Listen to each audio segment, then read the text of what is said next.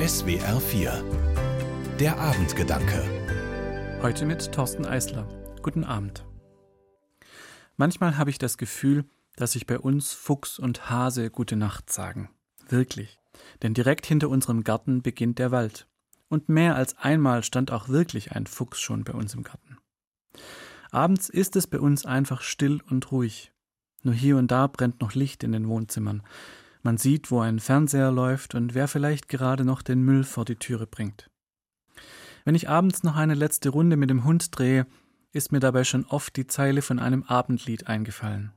Abend ward, bald kommt die Nacht, schlafen geht die Welt. Ja, genau so fühlt es sich hier an, als ob die Welt schlafen gehen würde und sich Fuchs und Hase noch schnell gute Nacht sagen würden.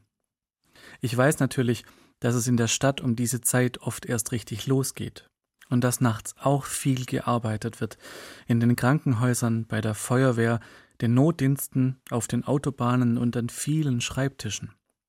Unsere Gesellschaft hat sich daran gewöhnt, dass die wichtigsten Posten ständig besetzt sind. Irgendjemand ist immer wach. Trotzdem hoffe ich, dass auch die später Ruhe finden, die jetzt noch unterwegs sind oder arbeiten müssen.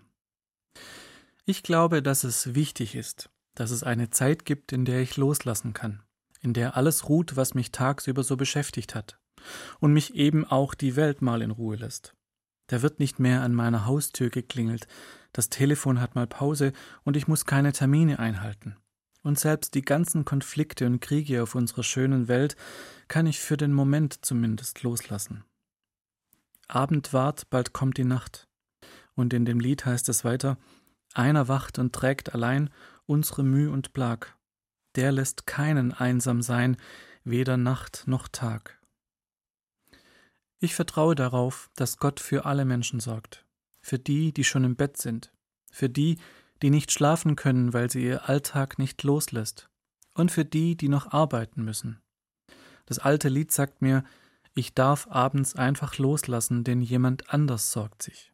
Ich darf Kraft schöpfen für den nächsten Tag.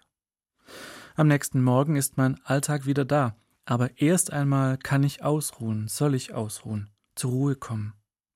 Gott nimmt mir die Mühe und die Plage ab, und morgen wird er mir Kraft geben für den neuen Tag. Thorsten Eisler, Reutlingen, Evangelische Kirche.